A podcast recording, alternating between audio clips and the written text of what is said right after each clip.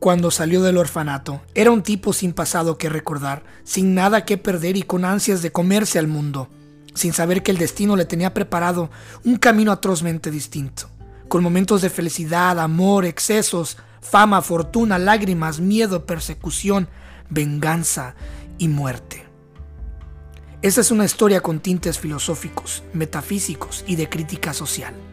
Los invito a conocer mi nueva novela, Oliver, ya disponible en todas las plataformas amazon.com, amazon.mx, Barnes Noble a nivel mundial.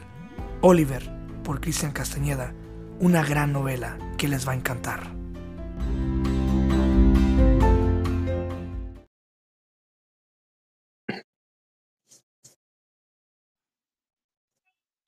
Mi estimado Cristian, ¿me escuchas? El gran compadre y amigo de todos los niños. Liber del Fierro, ¿cómo estás? Qué felicidad, la verdad, estar aquí otra vez. Hombre, el gusto es mío.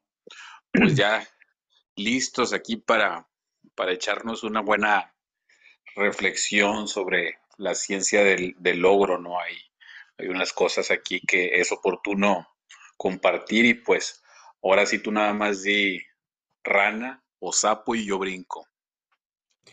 Pues habíamos acordado hablar sobre el éxito, porque parece que ahorita eh, estamos en tiempos donde todo el mundo está buscando lograr algo, ¿no? Yo creo que los tiempos siempre han sido los mismos, no creo que haya cambiado a lo largo de la, de la historia de la humanidad, pero eh, antes de poder seguir con lo que es el éxito, pues obviamente tenemos que basarnos a, a la escritura, ¿no? Lo que es la definición del éxito, ¿no? El éxito, dice según la Real Lengua Española, es el resultado positivo y satisfactorio que va de acuerdo a, a un asunto, a un negocio o situación.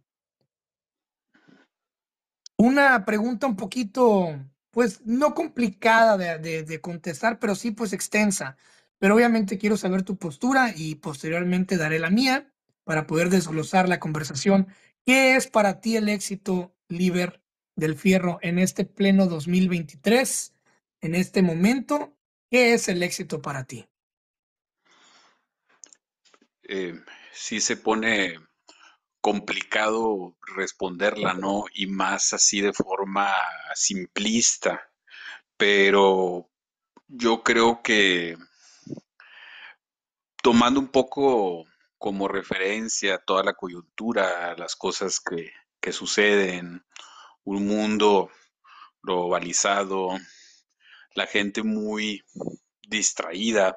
Sé que de repente se ponen de moda cosas eh, espirituales y así, pero la realidad es que solo es una moda en términos reales. Eh, de hecho, siento que medio está pasando lo contrario con la mayoría.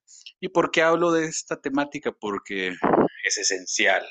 ¿No? Ahora no nada más vamos a ser eh, tan mentales, eh, se abre la oportunidad de que, de que hagamos un análisis donde también entren otros factores. Entonces, desde lo espiritual, pues no hay apegos, no ocupamos nada. ¿Comparto eso? O sea, honestamente, yo creo que sí. Entonces, eh, el éxito se puede traducir a estar de buen humor, sentirte bien y ser un portador de, la gratitud. Porque si estás agradecido, es porque muchas cosas en tu vida están, están las personas que, que amas, están bien, entonces, eh, yo creo que si nos ponemos así eh, muy transpersonales, es eh, la definición por excelencia. Ahora, si hablamos, partiendo el tema, si hablamos de eh, éxito económico, de éxito empresarial, de éxito deportivo, de conseguir algo en, específico, ya cambia un poquito, ¿no? Sí cambia, sí cambia bastante. Ya sería eh, posterior a lo mejor para otra pregunta en la que entre tú y yo podamos definir, ¿no? Cómo se va sumando el éxito después de fracaso, fracaso, fracaso, que técnicamente pues no existe, simplemente es un éxito que se está alargando porque pues eventualmente se da, se da el éxito, ¿no? Entonces, eh, desde el corazón, desde, desde el alma que me he enseñado a integrar estas cosas, te puedo decir que tiene que ver con estar donde quieres estar, no necesitar nada, amar y sentirte pleno y feliz así. Yo creo que no va a haber persona que se enoje si piensa, aunque, aunque sea el empresario más avaro del mundo, si alguien le dice, oye, esto lo ves como forma de éxito, yo creo que cualquier persona que se sienta plena, que no se sienta vacía, que sienta que, está logrando eh, eso en su vida, ¿no? Tener esa paz, esa tranquilidad, pues yo creo que sí se va a sentir exitoso. Entonces, espero más o menos haberme acercado a, a la respuesta que medio estábamos buscando. Sí, claro, es que el éxito, el éxito se puede medir en muchas formas, ¿no? Por ejemplo, puede estar, puede estar sucediendo un evento, digamos que son los Latin Grammy, ¿ah? Y adentro del, recinto, del local o el, edificio donde se está llevando a cambio esta, esta ceremonia, pues obviamente hay premios y hay gente que gana, ¿verdad? Entonces, el éxito se puede medir desde el cabrón que fue nominado, o sea, te invitamos a que estés aquí porque posiblemente puedas ganar, y puedes decir, puta, mi éxito es que a mí me, me tomaron en cuenta para sentarme aquí, ¿no? O sea, gane o no gane, para mí esto es un éxito. Y obviamente está el éxito de la persona que gana el premio, ¿no? Alguien está ganando ese premio. Pero también desde otro, desde otro espectro del lente, desde otro lado de la audiencia, puta, pues el éxito puede ser también para el señor que está fuera del recinto vendiendo hot dogs y que acabó todos los hot dogs esa noche, ¿no? con la gente que salió del recinto. Entonces, para el señor que está vendiendo los hot dogs, ¿es un éxito o fue una noche de éxito porque vendió toda la mercancía? También el éxito puede ser desde despertar, o sea, hay personas que se levantan y son bien agradecidas y se ponen a cantar buenos días a la vida, buenos días señor sol.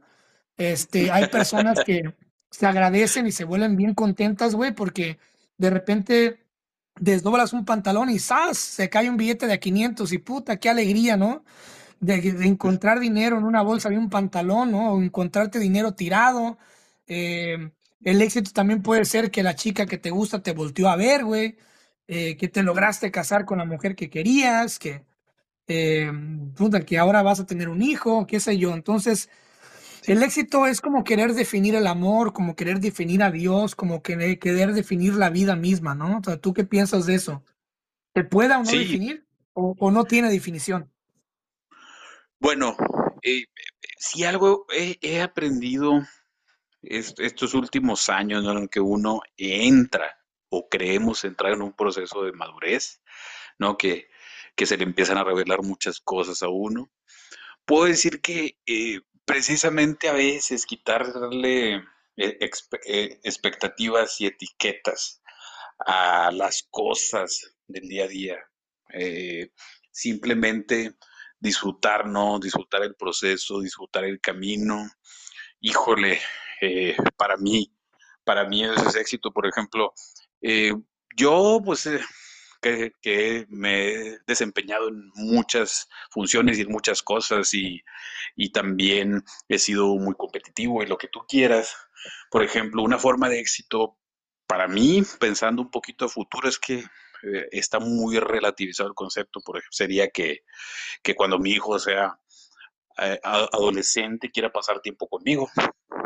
esa sería eh, una, una, una, forma de éxito en la que dices, ay, güey, o sea, Fíjate qué padre, qué cosas tuve que haber hecho eh, durante su niñez o infancia que aún después de 15, 16, 17 años quiere estar conmigo. Entonces, o sea, entonces es como que cosas que, están ahí, palpables, que, que entran, pero algo que me ha funcionado a mí en algunas cosas es quitar etiquetas, quitar apegos excesivos a algo. Y créemelo, es lo más liberador, Cristiano. O sea, cuando tú dices, a ver, eh, te puedo dar un ejemplo. No, es que quiero tener eh, 400 mil seguidores en esta red social. O quiero tener eh, 600 mil dólares en mi cuenta de banco en tres meses. O quiero tener... Yo sé que es importante que tengamos metas. Incluso muchas de las cosas que he hecho, pues uno tiene que tener ciertas metas. Pero cuando lo haces desde una querida espiritual, desde el apego, cada cosa, el día a día y todo, las cosas de repente se van acomodando. Porque si vivimos para una meta, si vivimos para el mañana, si estamos siempre con la mente proyectando a que no estoy en el estado deseado, te fijas cómo es contradictorio. Por un lado Sí, persigues una meta, por un lado persigues una meta, pero por el otro es, espérame y el aquí y el ahora y la gente que amo y el abrazo, compadre, y el apapacho. Oye, y los estoy volteando a ver a los ojos. Oye, estoy atendiendo bien a mi mascota. Entonces, las pequeñas cosas, te lo juro que llegué a ser una persona, a lo mejor no, no me lo crees, a ti te pasó algo parecido, pero sí medio fría, ¿eh? De que esas cosas así como que, ay, güey, o sea, yo me, des- me desvelo jalando porque mañana va a estar buena la venta. Eh, por ejemplo, cuando tenía la tienda de regalos con mi señora, no dormía, güey. Nada más estaba pensando en, en forecast, estaba pensando en, en, la campaña que iba a sacar en Facebook Ads, en que me llegara ya mi próxima mercancía, porque ya tenía vendida la mitad de la caja. Eh, wow. y tra sí, trabajaba 17, 18 horas, güey. Trabajaba al día, no dormía, pero pues ya, ya estaba eh, naciendo mi bebé en ese entonces. Eh, pues no, no daba lata porque era bebé, ¿verdad? Pero de repente, o sea, un, un, par de años después, un año después, la vida te va llevando a que tienes que disfrutar aquí y tienes que alinearte a cosas que te hagan integrar eso, eh, poderle dar ese tiempo a, los que amas, ¿no? Entonces es, eh, sí debemos de tener metas, sí debemos de tener sueños todo el tiempo, pero hay una línea curiosa en la que sueltas como una cuerda grande y dices, sí, ahí está, pero no me voy a pegar tanto al resultado. Sé que lo estoy logrando. Es más, sé que el éxito es desde ya, porque entraba en esa situación de, de como ansiedad, güey, de, eh, de que estás pensando nada más en, ah, ¿cuánto me falta para esta meta mensual? Chingado, todavía, me faltan como, como 15 varos y, y pues si no saco esa lana, pues haz de cuenta que voy a quedar como, como tablas en el punto de equilibrio y pues dónde está la pinche ganancia, si el mes pasado hubo ganancia. Entonces es, empezamos a crear nuestras propias trampas a veces. Entonces es, lo que hice fue cambiar, o sea, darle un toque un poquito más de integrar gente en la que pueda estar con ellos, en las que les pueda dedicar y dices, ok, tengo estos objetivos, pero le doy entonces, ya, por ejemplo, cosas como que si me siguen dos mil, cinco mil, ocho mil, tres personas, si vieras qué en paz estoy con lo que hago. Me he divertido más, he disfrutado más soltar eh, números que nos ponemos. No significa que uno no quiera crecer, pero es mejor saber tu propósito y decir, oye, voy a servir de esta manera. Si lo demás llega, chingón. Si no llega, pues México se lo pierde. Y como dicen, cuando el alumno está listo, se aparece el sensei. Así es. ¿Cómo nos podemos ahogar? ¿Qué tan fácil es ahogarnos en el éxito, no, güey? Este, por la misma presión, o sea, estamos, eh, por ejemplo, en un país como México donde pues, hay que chingarle. La palabra chingarle es del día a día y, y a huevo tienes, o sea, tenemos que tener un sentido de éxito, porque la vida puede ser muy triste cuando no te pones pequeñas victorias, ¿no? Por decir, por ahí decían Sí, que tienes que llenarte de pequeñas victorias desde que te levantas, ¿no? Despertar ya es una victoria, poder tener tu cama, tu- tus brazos sirven, tus piernas sirven, este, tu carro prende, güey, este, Sí. no, no hubo mucho tráfico hoy, alcanzaste a llegar más temprano, hoy es una victoria, este, en tu jale te fue bien, eh, te fuiste, eh, cerraste la oficina y cerraste tu changarro con una satisfacción de que no hubo ningún inconveniente, este, lograste llegar a la casa con bien, este, es otra victoria, ¿no? Hubo, hubo, hubo comida en la mesa, este, está tu mujer ahí todavía, ¿no? También es otro éxito. Entonces, eh, yo creo que uno tiene que llenarse de esos microéxitos, no más como un, no como un autoengaño, güey, porque, eh, sino como una, como un estímulo, ¿no? Un estímulo. Uno tiene que autoestimularse a seguir, porque la vida la, puede ser bien triste, güey. la confianza para, para ir por lo siguiente, ¿no? Entonces, sí estoy de acuerdo. Claro, no es que uno caiga en la ambigüedad, pero es, eh, puede haber un equilibrio eh, mientras eso que quieres eh, te esté ayudando a ti, ayuda a otras personas, pues está, estás conectando en automático con el éxito. Pero pasa, me pasó durante una etapa de mi vida en la que mm, no disfrutaba y me reunía con mis amigos y, y estaba moviendo la pierna rápido claro. como que como que, ah, es que eh, tengo programado una campaña que es a las 8 de la mañana, entonces de 8, de 8 a 11 eh, me van a llegar como 80 leads, entonces esos 80 leads me van a dar como, como 5 ventas y esas 5 ventas ya me pagan con madre lía, entonces es así, así era, güey, así era, así era, así era, entonces dices, no, pues uno va haciendo ajustes y dices, estas son las actividades que, que me tienen bien a mí porque pues hay otras personas, ¿no? Entonces es cuando uno va entendiendo de que hay metas que te pueden enfermar. Y no es que uno les tenga miedo, y no es que yo, eh, imagínate, como consejero transformacional, ah, eh, ya me ha tocado asesorar a varias personas con problemas eh, laborales muy fuertes, ¿no? Cómo relacionarse con su jefe, problemas de comunicación en su oficina, cómo, cómo está llevando a cabo la conversación diaria, eh, la conducta con su pareja, todas esas cuestiones. Entonces es claro que la gente tiene sueños, tiene objetivos por lograr, pero es el entender otras cosas que tiene poco que integrado, espirituales, empezarlas a meter, ¿no? Que empieza a decir los porqués, te ayuda a que tú te des cuenta si la persona está bien o si es un escape, si el trabajo es un escape o un, o un saboteo, porque para ti sería sano, Cristian, eh, para, para ya ponerte un poquito más en contexto, que tengas que trabajar. Imagínate, ¿no? Que tienes dos hijos que ya se están volviendo grandes, una niña de 15 y un hijo de 12, supongamos, y que tú dices, estoy ganando un billetote, pero llego y ya están dormidos.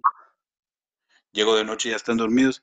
Y para seguir teniendo ese nivel de vida, al, al siguiente día me tengo que levantar a las 6 de la mañana, manejar hora y media, eh, medio almorzar, entonces llega un momento en el que una emoción no trabajaste, no siempre vas a caer en situaciones cómodas o en el lugar correcto y empiezan a pasarte cosas, ¿no? Como entra el tema este de la biodescodificación, que te empieza a doler la rodilla, que, que te da hi- hi- hipotiroidismo, que empiezas a, a tener eh, o que entran eso, que la diabetes, cosas así. Entonces dices, a ver, ¿realmente estás donde quieres estar? ¿El, el trabajo está sumando a tu vida?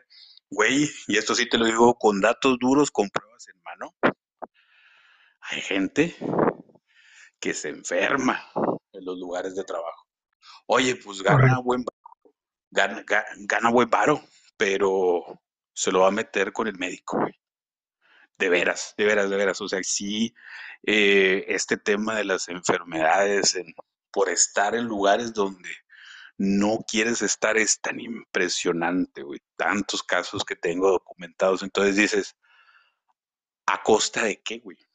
O sea, eh, no voy a ver a mis hijos, eh, estoy durmiendo cinco horas al día. Mm, yo, por ejemplo, aunque ganes muy buena lana, no sé si eso sea éxito porque ni siquiera estás disfrutando el dinero que ganas.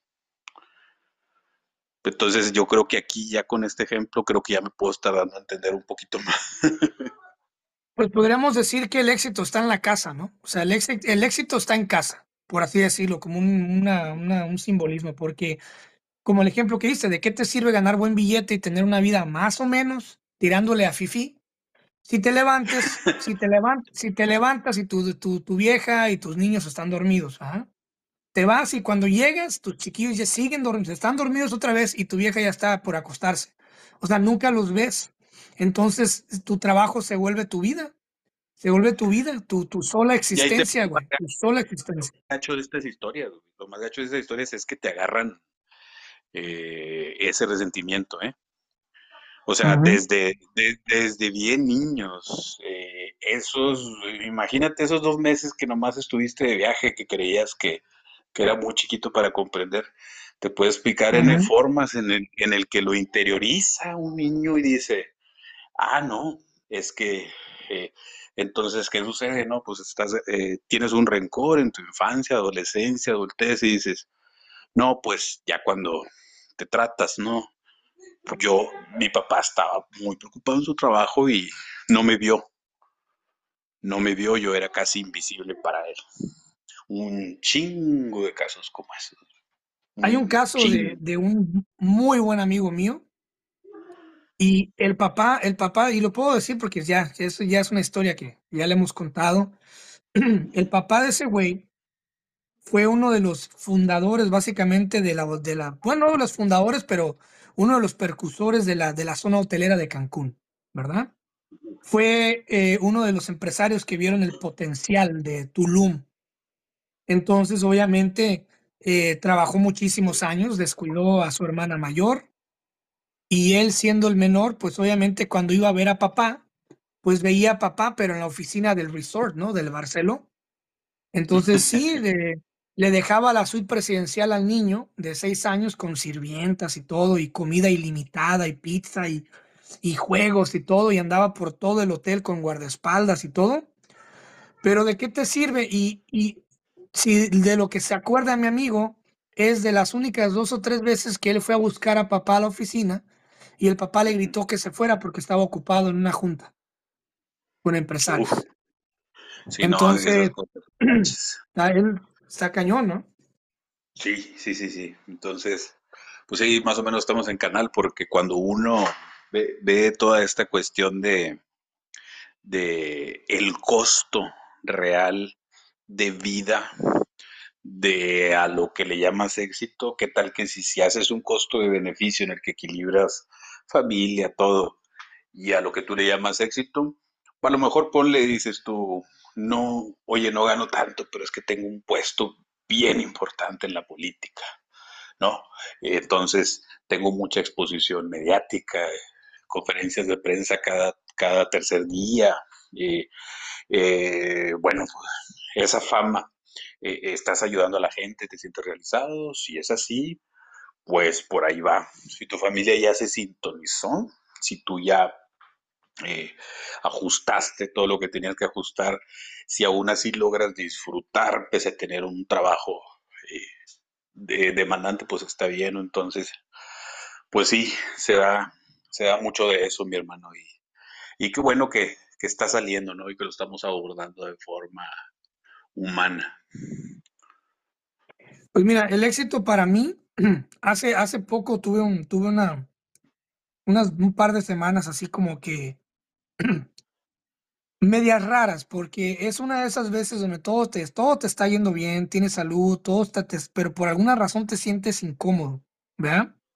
Te sientes así como que no estoy logrando demasiado, no estoy logrando lo suficiente. Y, y sí, todo hay números positivos y dinero entra por aquí y esto entra por acá y los proyectos están bien, pero yo quiero más, yo quiero más. Y luego dije yo, oye, bájale, güey, o sea, porque estás cayendo en, en, unos, en unas arenas movedizas eh, de las cuales no puedes salir porque a veces estás bien, vas muy bien y de repente te llega el gusanito de querer más, más, más, más, más.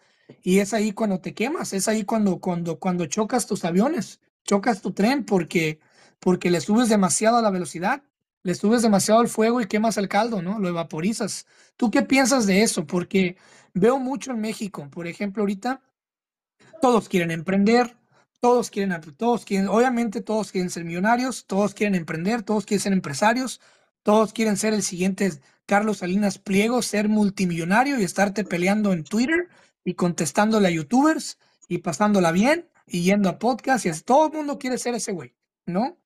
Pero realmente es conveniente acelerarle a toda velocidad a tu Ferrari y estamparlo. Es conveniente subirle la temperatura al caldo en muchas ocasiones. ¿Te conviene realmente emprender o buscar emprender o no, Oliver del Fierro?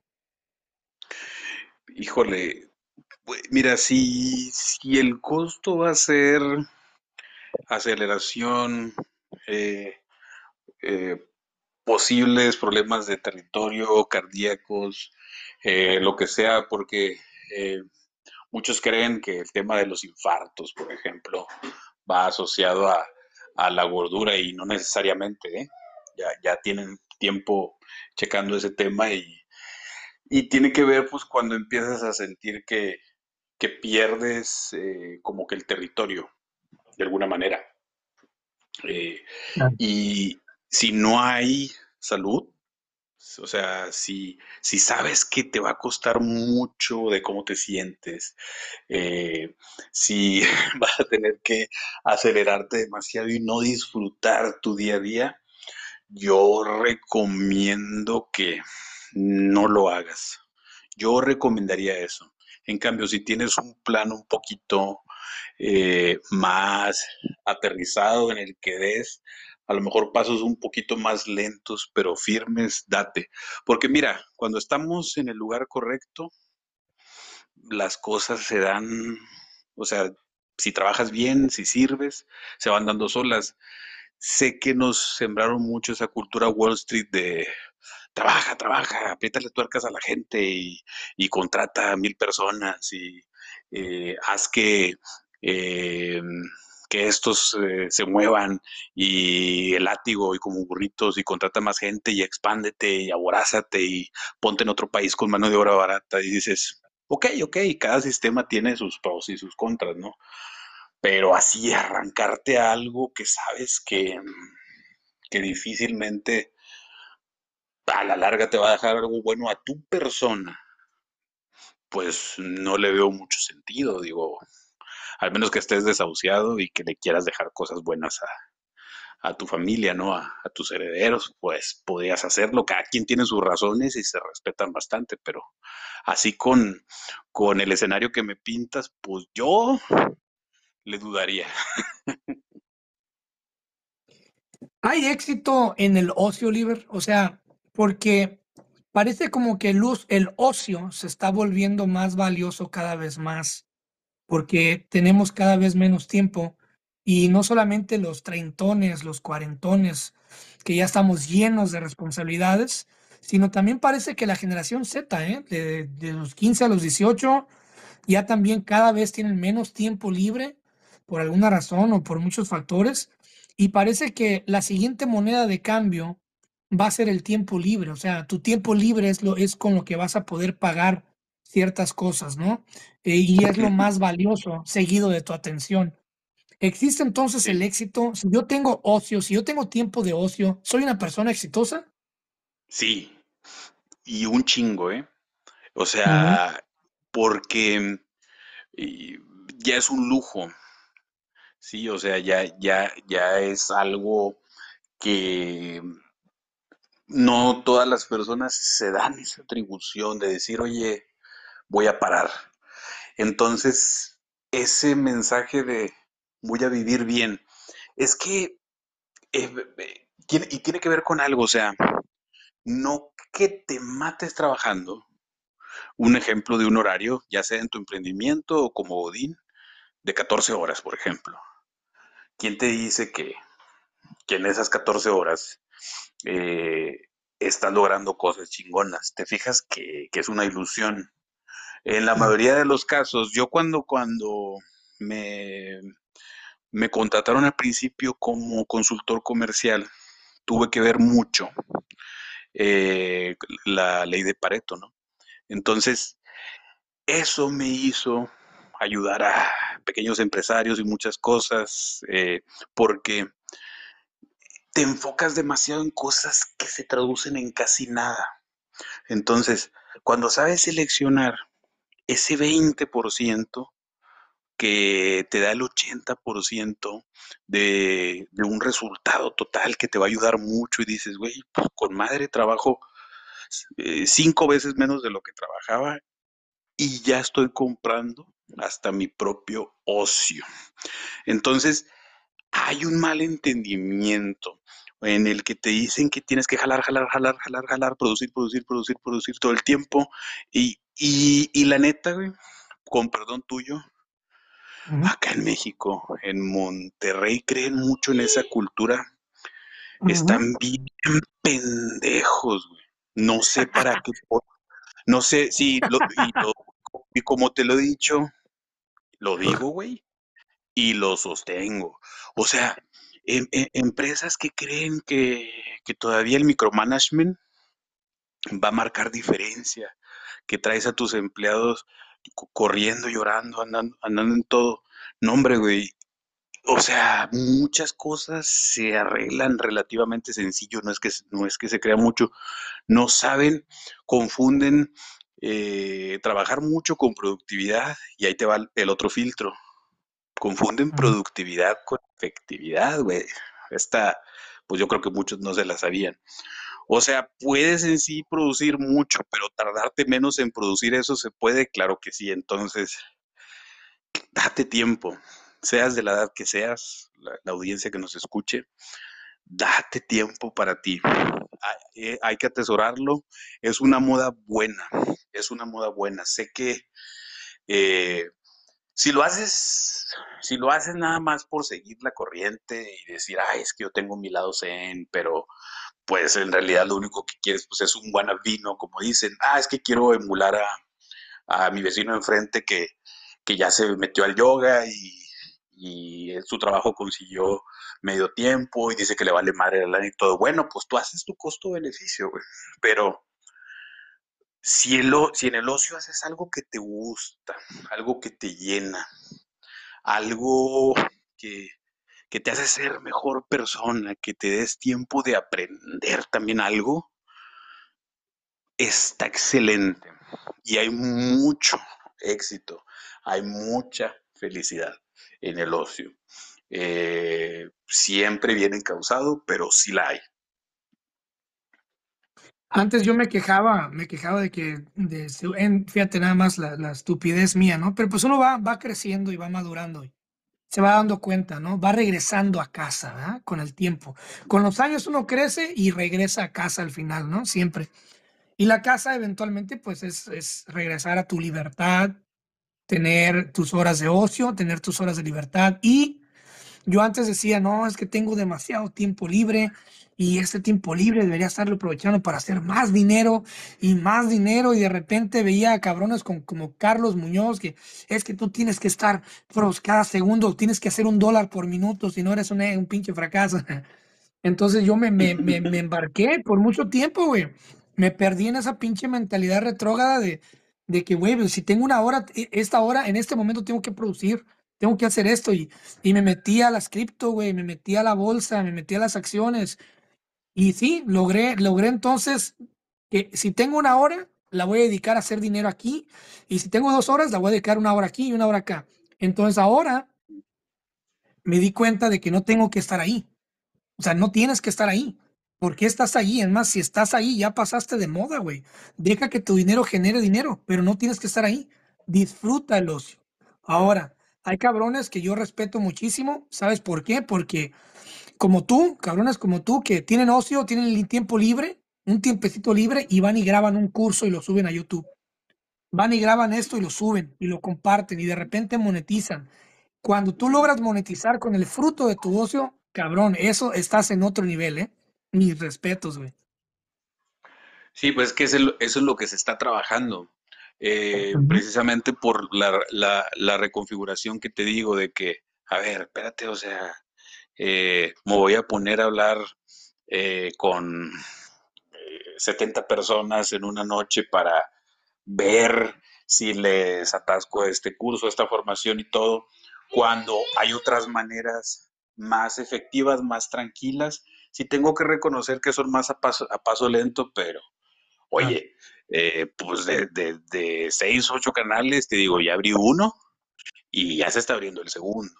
Entonces dices, casi por 10 veces menos esfuerzo, sin estarte eh, regalando de una manera enfermiza, sin estar eh, corriendo todo el tiempo, sin disfrutar, sin respirar. Entonces dices, oye, pues mejor me conecto con el, pues con el conocimiento y busco eh, varias maneras de transferirlo, pero casi, casi con el mismo video, que es lo que ando haciendo ahorita. De hecho, ando en una edición de, de un, un, video para series de TikTok que, que, me sirve también en YouTube. Entonces dije, mira, o sea, eh, va uno cerrando la pinza, pero tienen que pasar a veces muchos años para, para que a uno le caiga el 20, ¿no? De decir, oye, pues eh, no te obsesiones, cabrón. O sea, y aparte, y aparte, si uno anda en, en, Wall, en lo de Wall Street, si uno anda en la cripto y todo, hay muchas cosas, mi hermano, en las que, de las que no tenemos el, el control. Claro. Eso también nos va haciendo eh, pesaditos. Fíjate, por ahí alguna vez te conté hace como un año en, en, nuestras primeras charlas que tuvimos, yo llegué a tener jefes algunos años menores que yo con esa cultura de pa, pa, pa, pa, pa, pa, pa. Bueno, de no, sí, es que esto, es que el otro, y ahora está en la tendencia, y ahora agárrate un eh, outsourcing, ahora agárrate esto porque ya es, es lo in, después llegó tu presidente y quitó y lo, toda esta situación de, de las, eh, como subcontratar o tercerizar, por así decirlo, ¿no? Entonces, uh -huh. siempre intensos, güey, y se les fue toda la gente. Entonces digo, güey, o sea, los últimos años de tu juventud, juventud, estás queriendo controlar todo, todo alrededor de tus empleados, de tus gerentes, de cómo comen, de qué ven. Se te acercaban, güey, si, si alguien descansaba en su hora de comida y si ponías un video que no fuera de ventas de seguros, te empezaban a cagotear los dueños, güey. Así de ridículos eran. Entonces la gente dice, hombre, estos vatos están locos, pero compraron, fíjate, o sea, a veces nos obsesionamos y no nos damos cuenta, compraron esa idea de, sí, es que el tiempo vale y no sé qué, pues sí, güey, pero también a veces, por lo mismo, y sin estar con el pinche látigo y, y también pues es una autoflagelación, o sea, eso que le haces a otros te va a pegar eventualmente a ti también, ¿no? Entonces, por eso digo, cuando estás demasiado obsesionado por querer controlar muchas cosas, para mí, aquí y ahora, para mí eso no es vida. Hablando de la, obses de la obsesión, yo he conocido a lo largo de mi pequeña vida, ¿no? 30 años en, esta, en este mundo, gente muy obsesionada, güey, con los números. Hay gente que los números es, es su vida, güey. Y si los números están en rojo, casi se mueren, güey. Si están en verde, puta madre. Hacen fiesta con mariachi y banda, ¿eh? carnita asada, güey. ¿Cómo despegarse uno de los números? ¿Cómo, ¿Cómo no caer en la trampa de los números? Por ejemplo, subes un video y estás ahí refrescando, güey. Híjole, nomás tuvo 300 views. Híjole, ese tuvo 20 mil. Híjole, ese tuvo 100. Eh, ¿cómo, ¿Cómo te despegas de los números? ¿Cómo ignorar los números? Porque eso sí, yo sé que los números no mienten, güey. Pero sí. si te apegas a los números, no disfrutas el proceso, güey. ¿Cómo tú puedes recomendarle a alguien que es así, sí. como te acabo de decir, que está pegado a los putos números? ¿Cómo poderse uno deslindar de los números? Bueno, eh, en, en, todo, ¿no? Las famosas métricas, el, el, decir, ah, mira, esto va por aquí, por acá, así como los hay en, en la revisión de metas de, de, ventas semanales, mensuales y todo. Las hay también en la generación de contenido bastante, incluso hasta lloviznando, como dicen, me toca a veces interpretar métricas. Yo siento que algo elemental para ayudar a personas que están muy... eh, es como una especie de ensimismamiento, de, de decir, ah, es que esto se tiene que lograr a huevo, va mi ego y todo. Es, deja de compararte. Busca tu esquema de rentabilidad. Oye, es que la competencia vende como si no hay un mañana y yo tengo que estar vendiendo también esto. Ya, ya hice la proyección anual y mira dónde. Entonces, estamos en una cultura eh, muy mediocre de muchas consultorías, de que nada más copian, nada más hacen espionaje, nada más haces inteligencia, güey. Al menos en México, así es. Mm, Entonces es, a ver, revisa el caso de tu cliente, güey. ¿Qué es lo que quiere lograr? ¿Qué tal que sí?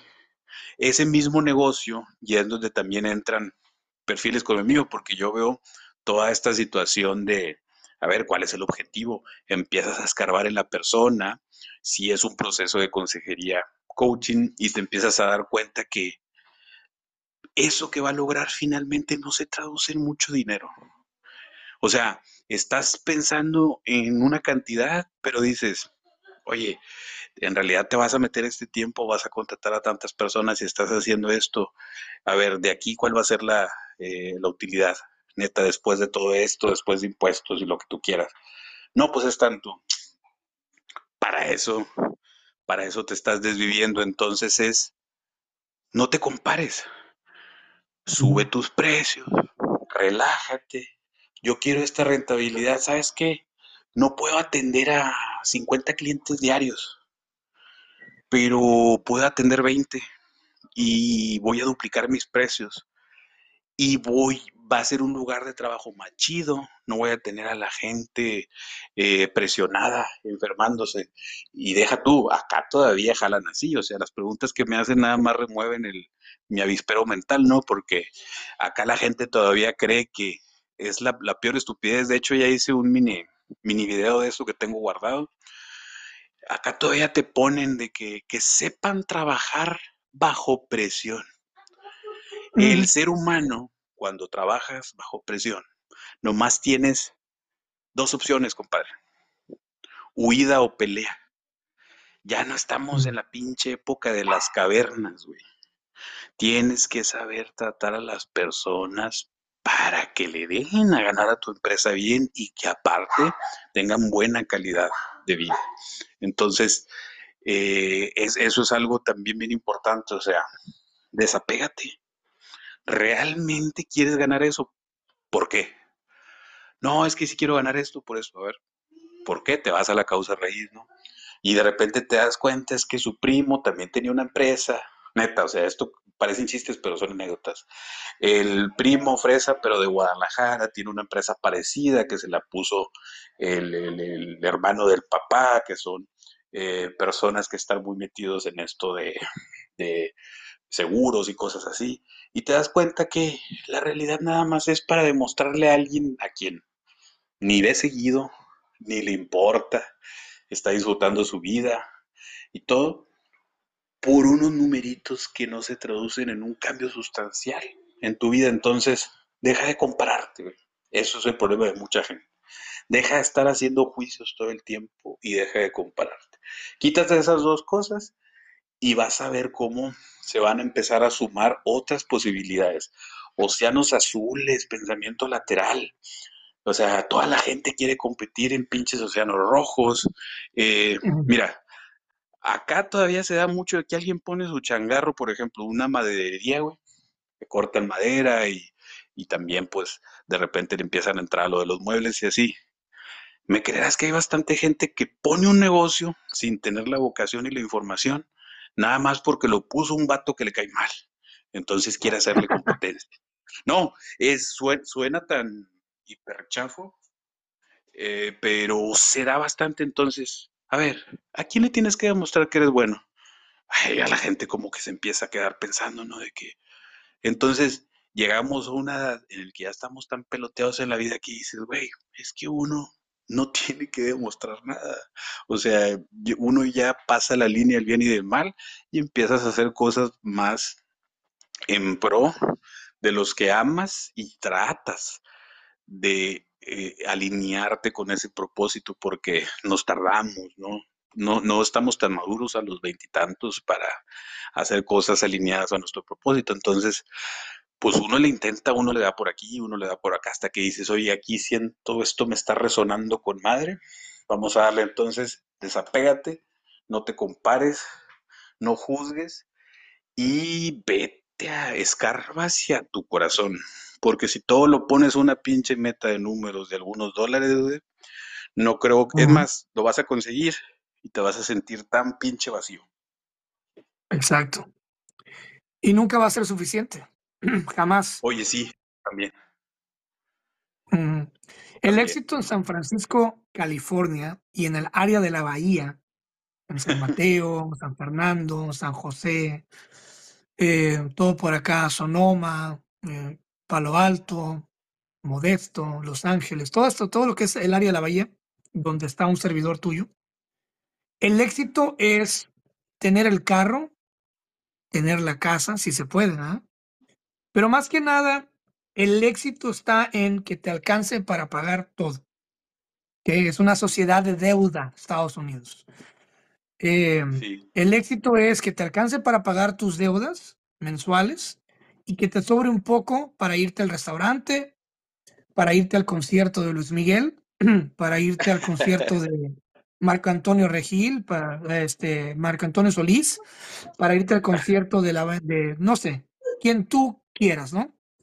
Sí. Y que te alcance para irte de vacaciones a Los Cabos, a San Diego, a Cancún, a República Dominicana, Puerto, Puerto Vallarta, Puerto Rico, Miami, ¿no? Este, ese es el éxito acá. El éxito en Monterrey, ¿cuál es? ¿Cuál es el éxito en Monterrey, Liber del Fierro? Cuéntame de tu localidad, cuéntame de Monterrey, porque mucha gente que nos escucha, pues no es de Monterrey, es de provincia, es de Centroamérica, es de Sudamérica, de España, pero en la ciudad que más, produ que más dinero le produce al gobierno mexicano y una de las ciudades más futurescas y, y, más avanzadas, ¿no? Se le ha comparado con posiblemente la nueva Atlantis, güey. Em, en una ciudad como Monterrey, ¿cuál es el éxito para una persona del día a día? O sea, ¿cuál es el verdadero éxito? O sea, sin tapujos, güey. Sí, eh, fíjate que es un tema muy interesante y, y sí se habla, ¿no? Sí está ahí dentro de, del clamor popular, esa parte de, de, querer tipificar, de querer eh, etiquetar eh, al regio, ¿no? Decir, eh, pues hay cosas, ¿no? Que están ahí en, lo popular de eh, irte a empedar al estadio, presumir que, presumir que te pudiste meter eh, un 24 con tu compadre y tres kilos de carne, porque pues en las redes sociales pues, sube mucho las, las, fotos eso, de que visto a tu equipo y todo, Fíjate que aquí se da mucho eso de, de que la gente cree que el éxito es tener más que el de enfrente. Es, tan sencillo, e, es, tan sencilla la, la, mentalidad. Entonces la gente cree mucho en espejismos, por ejemplo. Yo conozco parejas que se frustran si, si otros se casan primero y se van de luna de miel y así, y se empiezan a presionar. Y oye, es que allá se casaron y ya se la llevó acá y ya se la llevó acá y todo. Bueno, acá te estoy hablando de miles de personas y ahorita tú te pones a arrastrar las mentes de muchos regios. Es, ¿cuál es el deber ser de esta etapa de mi vida? Hay como un librito, ¿no? De, de, que pues tengo que estar medio casado a cierta edad, tengo que ya tener medio esto, tengo que tener medio lo otro. Entonces, la fórmula de felicidad común de mucha gente es, ah, pues eh, si este tiene esto, pues yo me compro algo igual. Si este logra esto, entonces hay gente que se empieza pues, a, endeudar mucho, eh, a casi, como dice, ¿no? Somos, somos muy jaladores, pero a veces somos medio pendejos porque agarras un segundo jale y no duermes y, andas y para pagar eh, el carro, para pagar eh, la casa, para pagarle la escuela a ese colegio a tus hijos que, que pues de nada les va a servir mucho si en tu casa no les estás enseñando valores.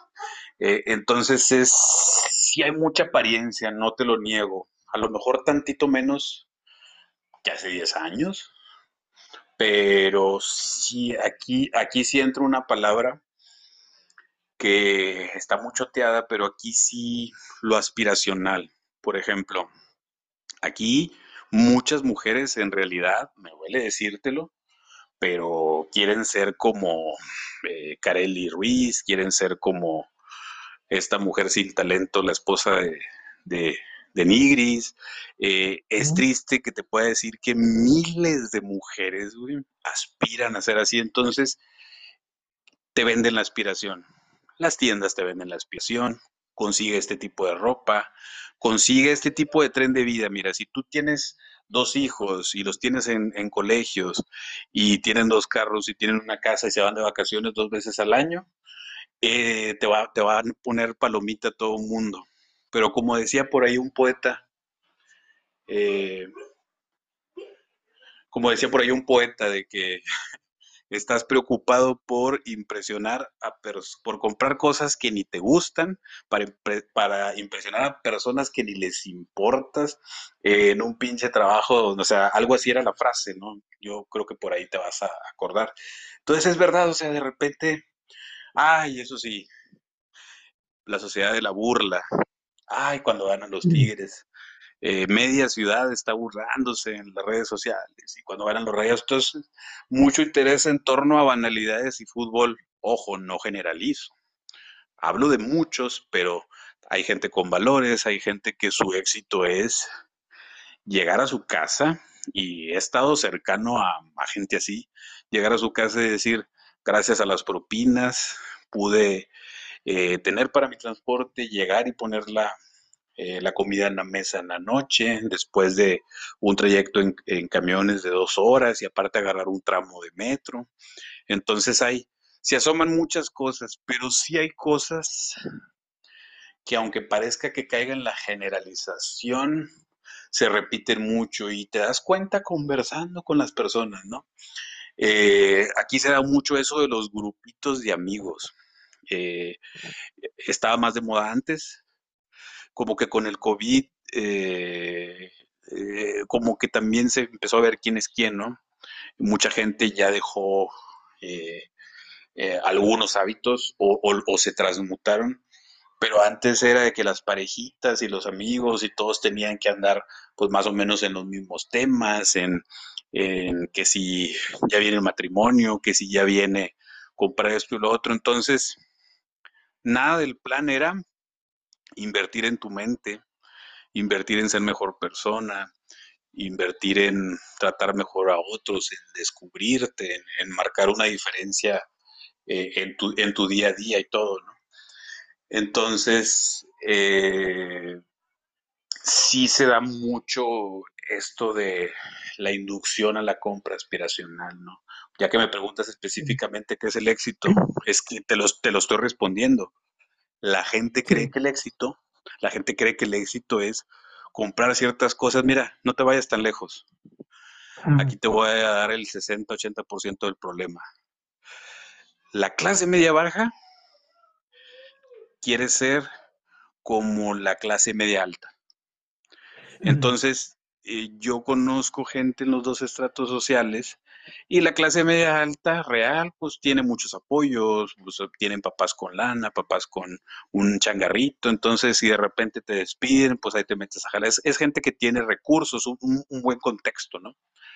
Pero yo conozco gente de clase media baja que quiere consumir en esos lugares eh, carísimos, donde está esa gente clase media alta que quiere ver, codearse con ese tipo de gente que en realidad ni le importas como a mucha gente de tu, de tu estrato social tampoco le importas. Entonces es, hay unos hábitos tan cabrones de gente que esa aspiración de querer brincar, obviamente tener movilidad social, eso es importante, pero movilidad social real, movilidad social que te dé por hacer cosas que te gustan, que transformar eh, tu sociedad, eh, trabajos dignos, no. Mucha gente empieza a imitar a otros y caen en el alcoholismo porque de repente empiezas a batallar para pagar eh, las cuentas. Entonces, agarran mucho la inspiración, no se le ha quitado a mucha gente, pero también hay gente que viene a partirse el lomo de otras partes del país, de San Luis, de Veracruz, y lo de ellos es más elemental, ¿no? Eh, muchos de ellos no aspiran a, a hábitos de clase media o clase media alta o clase alta, ellos es, vengo a sobrevivir, ¿no? Y a veces su actitud y su postura, a veces es loable porque es gente que llega sin absolutamente nada. Entonces, eh, pues ya te dije un poquito más o menos de lo que se da. Siempre hay excepciones y honrosas y yo sé que muchas personas no van a estar de acuerdo conmigo y qué rico, de eso se trata, que no estemos de acuerdo para que a través de ejercicios dialécticos podamos eh, hacer análisis más, más profundos. Fíjate que hace unos días le llamé a mi padre y me presumió, bien alegre su éxito de que ya renové la cocina de la casa, ¿no? Y dije oh, qué toda madre, qué chingón, ¿no? Pero me dice, en, en descuidar, en, en, concentrarme en la cocina, descuidé mis plantas, güey, y se me murió, se me murieron todas mis plantas. Y dije yo, fa, qué buena lección me acaba de dar este güey. O sea, el éxito se puede simplificar, libre. Es bueno simplificar el, el éxito sin, sin, sentirse uno así como que, híjole, estoy acariciando la medio, mediocridad. O sea, es bueno simplificar el éxito en cuestión de que, fíjate, ok, voy a, voy a concentrarme que... en la cocina y este es todo mi éxito. ¿Es bueno eso? Sí, sí, porque fi, fi, finalmente hay un, un, concepto que estuve, eh, te va a dar risa, pero en la tarde estaba ocupado ahí medio editando un video y hay un término en ajedrez que se llama simplificar.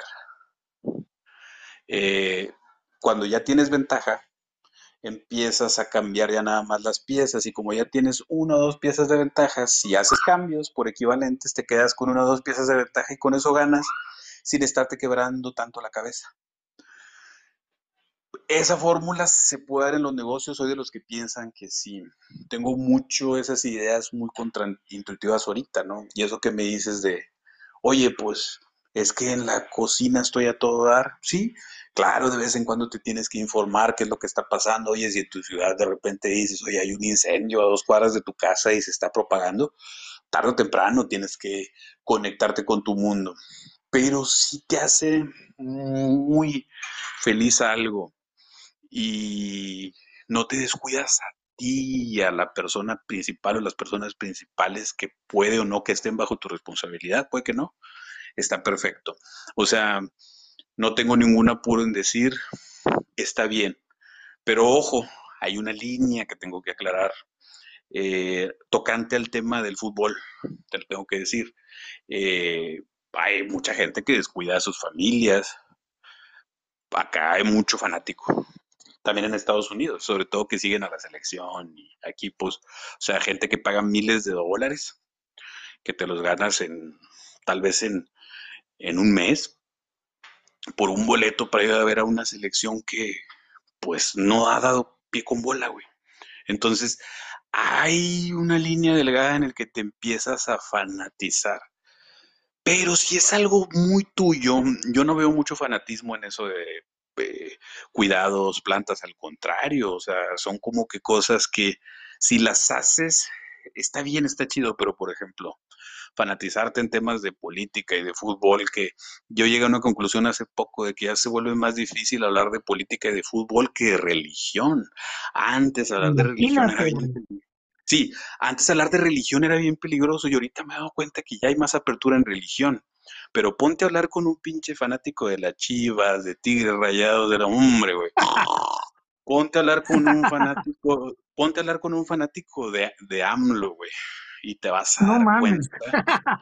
Te vas a dar cuenta que es de los peores errores que puedes cometer, es tiempo perdido, no hay raciocinio, es cuando te venden una, una, una narrativa, un proyecto ideológico, entonces es, si lo mío no afecta a nadie, chingón, Pero si por algo que te están vendiendo que es adictivo y luego aparte te meten el halcón en el estadio y luego aparte aquí hay gente que se pone medio subversiva y violenta, que la porra del otro equipo y cosas así, güey, pues ya estás cayendo en un comportamiento de hombre neandertal, güey, o sea, se supone que ya estamos, estamos civilizados y todo eso.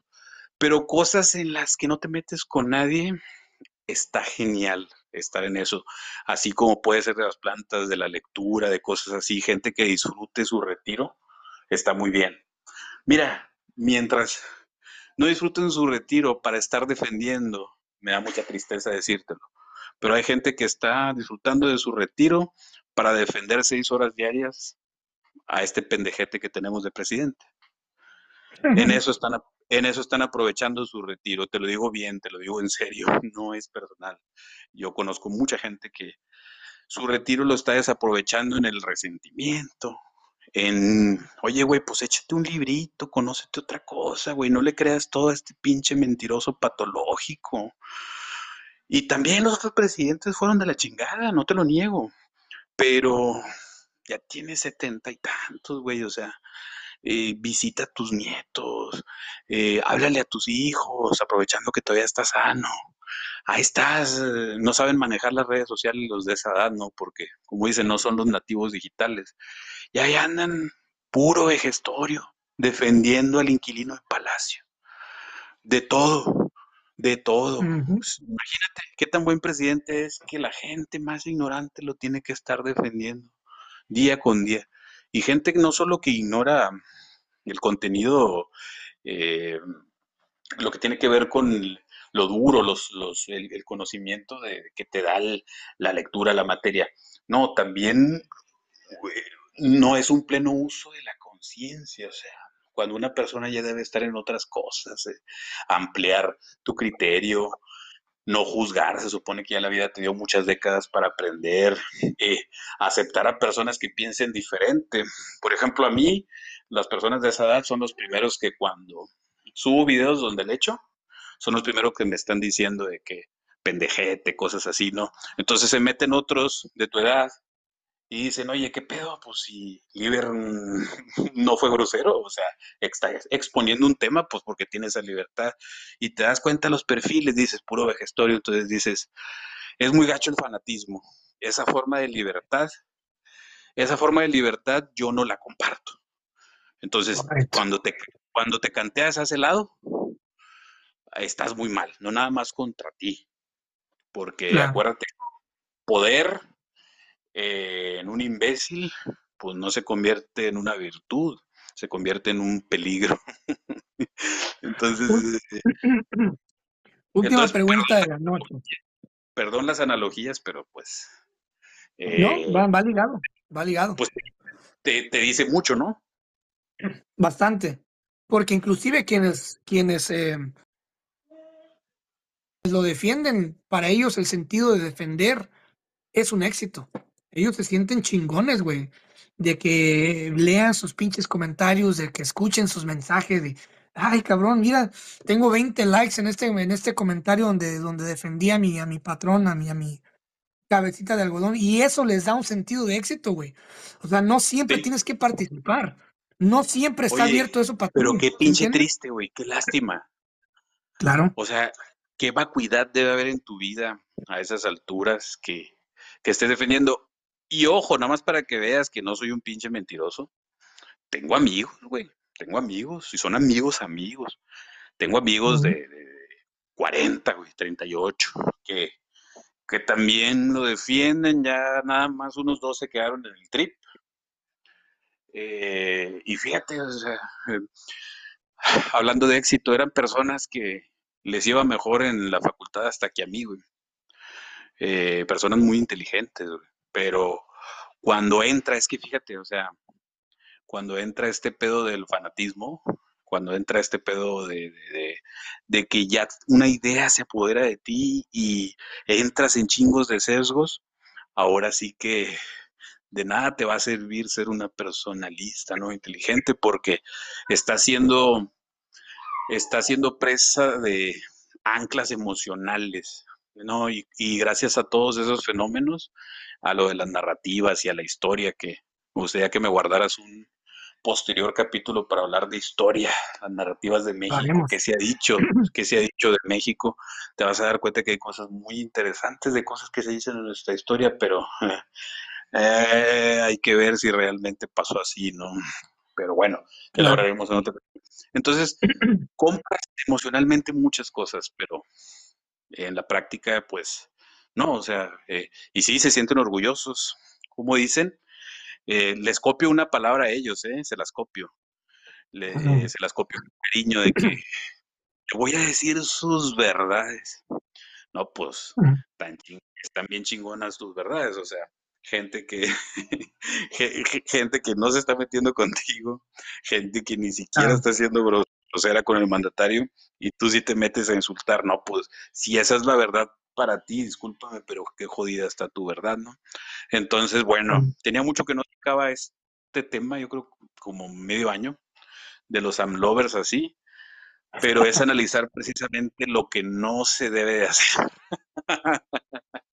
Deberíamos, deberíamos hacer un, un- un- la próxima, yo creo que deberíamos hacer un capítulo especial sobre el AMLovers, sobre el fanatismo del actual presidente. Estaría excelentísimo, güey. Que agarremos comentarios de las redes, cosas que lea y leerlas aquí. Puta madre. Yo creo que tendríamos muy buen material, ¿eh? Y podríamos analizar la psicología detrás de esos comentarios, de apoyo y de, más que nada de, de apoyo. Sí, no, eh, hay, hay un contenido muy, muy rico. Ahí no, pues yo cuando he hecho varios videos y que les digo, oiga, no se vayan a enojar, es que no estoy hablando de AMLO, estoy hablando de, de este tipo de sesgo mental. Y lo primero que hacen, y- o de una falacia argumentativa, entonces lo primero que hacen es enojarse y defenderlo. Eh, entonces es donde, donde se demuestra mi teoría de que son demasiado manipulables y predecibles, o sea, hasta con personas que, que no piensan como ellos. Entonces es cuando una idea ya te se arraigó, es muy difícil que la soltemos. Entonces, pues yo que ando en esto de consejería transformacional, eh, conversacional, eh, estoy trabajando mucho en mí en toda esa cuestión de, de construir cosas, güey, que crees que no te están afectando en tu día a día, pero de repente dices, cabrón, es que sí tengo esta creencia, güey. O sea, Cristian, y no me creías, o sea, cosas tan simples que uno encuentra, porque de repente en esos temas sí medio me me arrastra el colmillo y digo, mira, esta creencia, fíjate cómo, cómo la fui a encontrar, que me estaba saboteando en esto, güey. Y dices, ay, canijo, tienen demasiado poder, demasiado poder, ¿no? Y en el éxito, las creencias, compadre, es un chingado 90%. Esto te va a sorprender, yo creo que te va a servir de epílogo para el programa y a lo mejor vamos a tener que profundizarlo después, ¿no? Hablar específicamente de esto, pero mira, tú estás en el centro de lo que sientes, haces, piensas y dices. Así es como te vas a relacionar con los objetivos, hablando de logro, éxito, metas, lo que quieras lograr en la vida, desde ligarte a la mujer que de tus sueños o hasta tener un negocio de un millón de dólares. Tú estás en el centro. Pero bueno, esas cuatro cosas, por ejemplo, mucha gente cree que nada más con decirlas y con pensarlas. Entonces, eh, la, acci- la acción y el sentir no lo están haciendo. Entonces, esa incongruencia te aleja. Y esas cuatro cosas no lo son todo. Te tienes que chingar esta, compadre. El contexto, güey. Yo te puedo demostrar, nada más para ya ir cerrando. Si quieres después, hay tiempo para hacer los capítulos que quieras de esto porque está sumamente interesante. Te puedo mostrar que una persona con el contexto correcto, llámese recursos, personas, relaciones, geográficas, tiene altamente más probabilidades de alcanzar éxito que una persona demasiado inteligente, demasiado talentosa, sobre todo en países con desigualdad.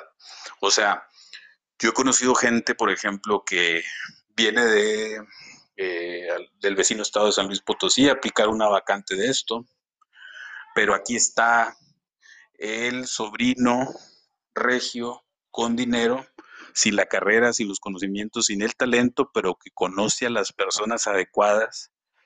Es alguien que tiene buen trabajo en sus creencias, donde le vale madre y aprovecha las oportunidades.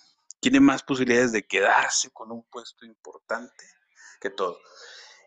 Si vieras los casos que he visto de gente que ni siquiera sabe de qué va a jalar, güey, pero aprovecha las oportunidades. Bueno, es gente que no tiene esos filtros, que los trataron también en su infancia, que tiene unas creencias empoderantes bien chingonas.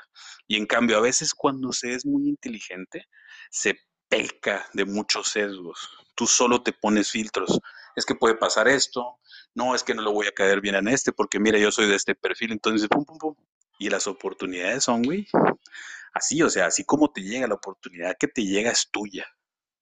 La, la, oportunidad es, eh, es indistinta.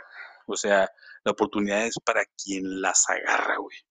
Sí, hay personas que las agarran y hacen unas cagazones y la chingada. Ah, por ejemplo, como el presidente, ¿no?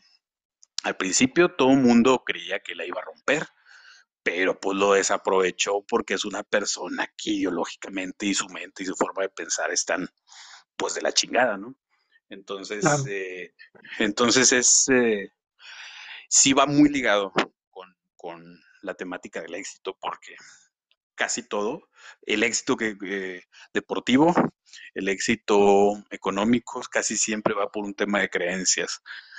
Por ejemplo, yo a veces veo a futbolistas, vas a decir, ah, te lo juro que sí, y digo, ese güey se va a equivocar, ese güey se va a lesionar, porque te das cuenta en su cuerpo, en su expresión facial que no está listo para la oportunidad, que, está jugando un partido importante, definitivo, se va a revolucionar de más, va a hacer que lo expulsen.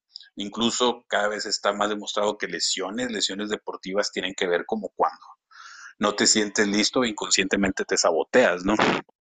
Entonces, eh, hablando de éxito, o sea, qué trabajo tienes en lo mental, ¿no? Y es algo que se descuida mucho. Eh, eh, con qué anclas las cosas buenas, con qué anclas eh, eso malo que tienes, porque no, porque no tratas de soltarlo, de dejarlo a un lado y de hacer un trabajo para que ya no te afecte. ¿Sí me explico? Entonces, es tan interesante toda la ciencia del logro, todo lo referente al éxito, pero ahorita, en, en muchas cosas, el tema de las creencias es, güey, mira, le puedes chingar toda una vida en algo, pero pues, no significa que lo estés haciendo bien. Entonces, a veces eh, no te limitas, simplemente lo haces y ya le ayudas a muchas personas, ¿no?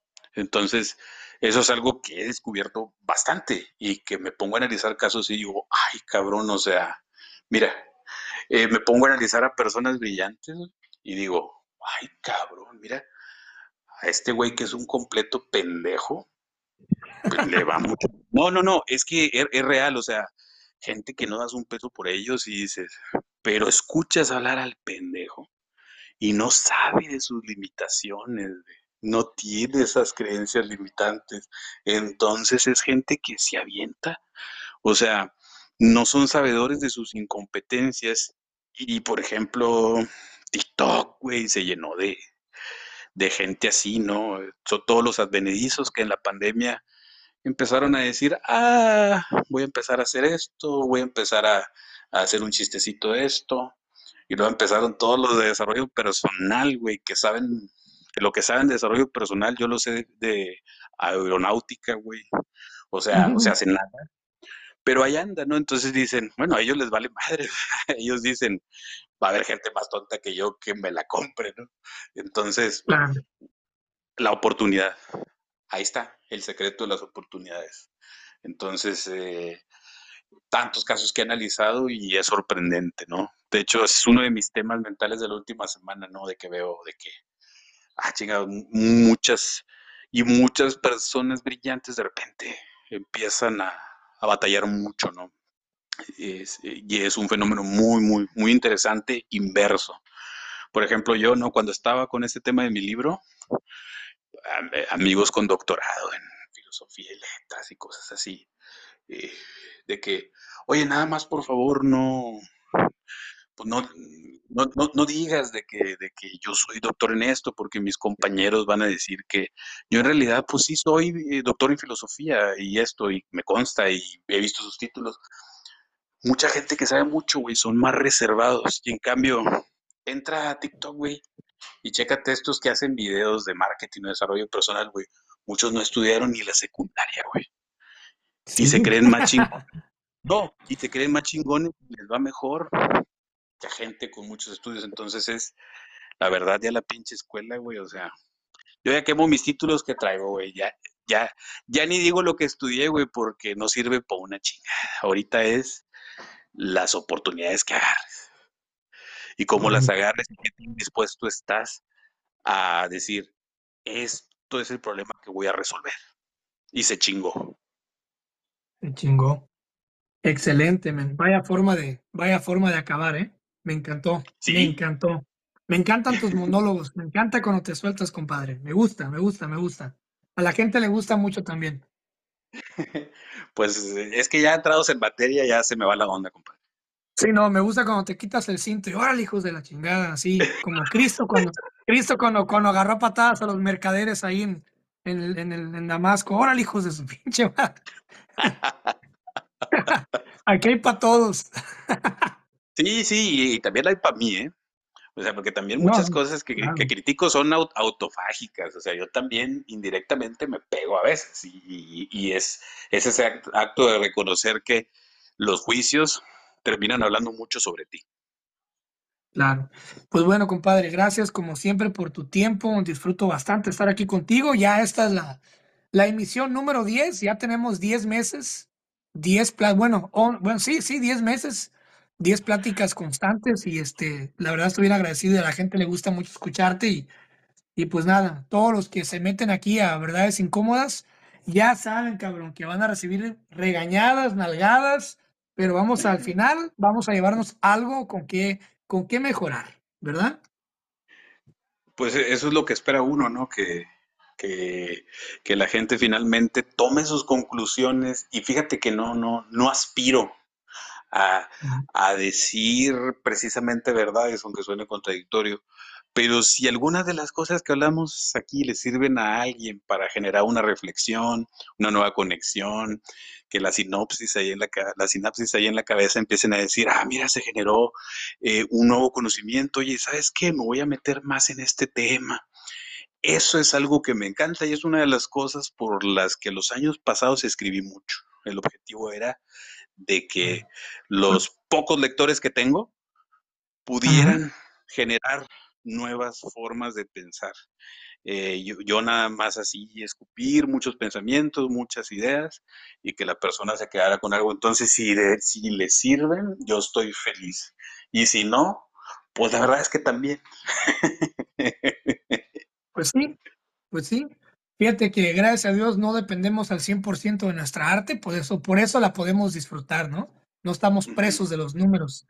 Eh, pues bueno, muchas gracias, Liber. Eh, la próxima, ahí nos estaremos poniendo de acuerdo bien para hablar sobre la, la- la pri- la próxima toma de, de esta hermosa sección. Y pues nada, algo a algún lugar donde quieras mandar a la gente a que te vea o te escuche. Sí, eh, mu- muchas gracias por, por dar, darme la oportunidad. Te agradezco siempre las invitaciones. Sí es importante decir que estoy otra vez trabajando mucho en YouTube, trabajando mucho en YouTube. Estoy trabajando mucho en YouTube, los esfuerzos ya son considerables.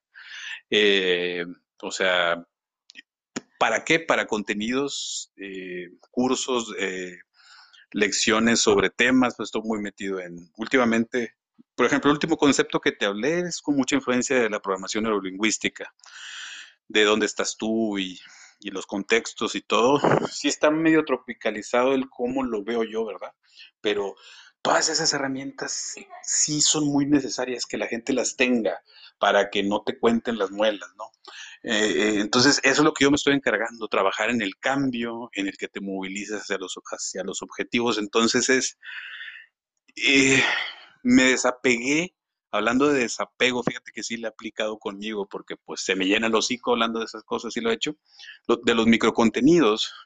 Ya ahorita como que no me llena tanto de hacer videos tan seguido de 30 segundos, 40 segundos. Estoy buscando más sustancia, ¿no? A través de videos largos cursos y a través de podcast.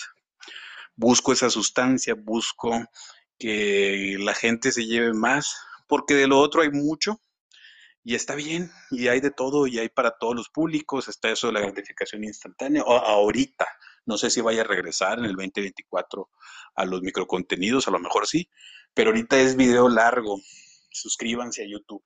Eh, nada más esa red, no, no me tienen que buscar en Facebook, si quieren, sí, pero si me ayudan en YouTube, créanmelo, las posibilidades de que haya un líder con más tiempo para el arte, para grabar más podcasts, para hablar a detalle cada tema, que ustedes se lleven más, es apoyándome en YouTube. Si se suscriben a mi, canal, indirectamente me ayudan mucho a que eh, uno también, por ejemplo, sí me dice de algunas cosas de, equipo, pero pues obviamente, ¿verdad? Siempre, siempre hay muchos temas de mejorar. Eh, eh, contraté un mejor internet para transmisiones, para, para cursos en vivo, para también ah, a veces hago cosas por Zoom. Entonces ustedes síganme en YouTube, la audiencia síganme en YouTube y van a ver que eso va a ayudar a que la parte artística del Liber no se apague. También si quieren irse a, a amazon.com y buscar hasta ahorita solo tengo un libro físico publicado llamado Episodios mis, Misantrópicos. Eh, obviamente eh, es algo distinto, ¿no? Es algo algo así como con lo que dice Cristian cuando me quito el cinto y paz, paz, paz. Hay mucho de eso en episodios misantrópicos, entonces, pero principalmente YouTube. Eh, lo del libro ya lo promoveré, en un par de meses hay por ahí unas ideas. Ahorita no estoy en esa etapa profesional, pero si me siguen en YouTube es un parototote para que haya más delivery, para que la estrella no se apague. Eso es bueno. Yo siempre, siempre lo he dicho que por alguna razón por la cual ni me quiero preguntar, ni le voy a mover, güey. Pero la mayoría de mi audiencia está, están, está en Spotify y en el, y en el, en el podcast, en, en, este podcast, que lo pongo en Spotify, y ahí es donde está toda mi audiencia, güey. La neta, el 80% de, de la gente que me sigue y me consume está en Spotify, y la, neta, lo agradezco muchísimo. También tengo redes, Facebook, YouTube, eh, tengo Facebook, tengo Instagram, Twitter eh, que ya no se llama Twitter, se llama X, como se llama X, como la X. Este, sí estoy en todos esos lados, pero donde más se me consume es en el podcast y está chingón porque es ese formato largo que necesitamos para que nunca se nos pueda sacar de contexto, cabrón. ¿Sí entiendes? Entonces. Sí, está, está, perfecto. Sí, nada más cuando alguien, si alguna vez alguien te llega a preguntar sobre eh, mi consejería transformacional y todo es, mira, eh, maneja este tipo de videos, esta es su temática. Eh, tú mándamelo nomás a YouTube, tú nada más mándamelos a YouTube y ya me estás tirando un parototote gigantesco para, para seguirle ¿no? Igual con, igual con Spotify, nomás con que vayas y te metas y cheques. O sea, ah, cabrón, aquí hay un link, déjame ver el podcast, ya con eso ya me ayudas. Pero bueno, compadre, un abrazo fraternal hasta, hasta Monterrey, desde San Francisco, California. Lo quiero un chingo y vamos a, vamos a coordinar para grabar la, la número 11 porque como le conté, tuvimos que posponer esto porque ayer me fui a pasear al, al, al campus de Google a chismear. Y vienen cosas bien raras, güey. Vienen cosas bien extrañas que la gente en México ni tiene la más remota puta idea de lo que va a pasar. Y me gustaría que en un Verdades Incómodas revelar lo que alcancé a escuchar y lo que alcancé a ver este, sobre todo con x.com, que es el, nuevo Twitter. Eh, vienen cosas, vienen cosas bien locas, güey, en x.com. Eh, también en esta plataforma en la que estamos grabando, vienen cosas bien locas. Ya por ahí escuché unas cosillas ahí. Y pues bueno, me gustaría ser el whistleblower, como dicen en inglés, ser el chismo, el chismógrafo, el chismoso, en un episodio de, de, de, de verdades incómodas, aunque sea decir cosas que a lo mejor si lleguen a pasar o no lleguen a pasar, pero decir, hey, si llegan a pasar, aquí lo dijimos primero, cabrón. Entonces, este, lo, lo estaremos Tú échale chingazos.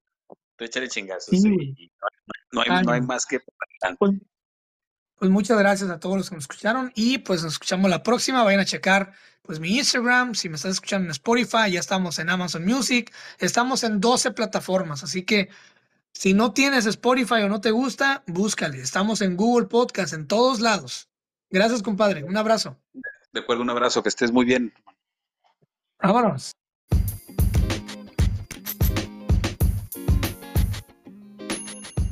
Si te gustó esta plática del podcast, yo te invito a que conozcas mi otro proyecto que se llama Pláticas Proféticas. Aquí soy yo mismo, sin miedo a la censura. Abarco temas de todo tipo, temas dulces y amargos.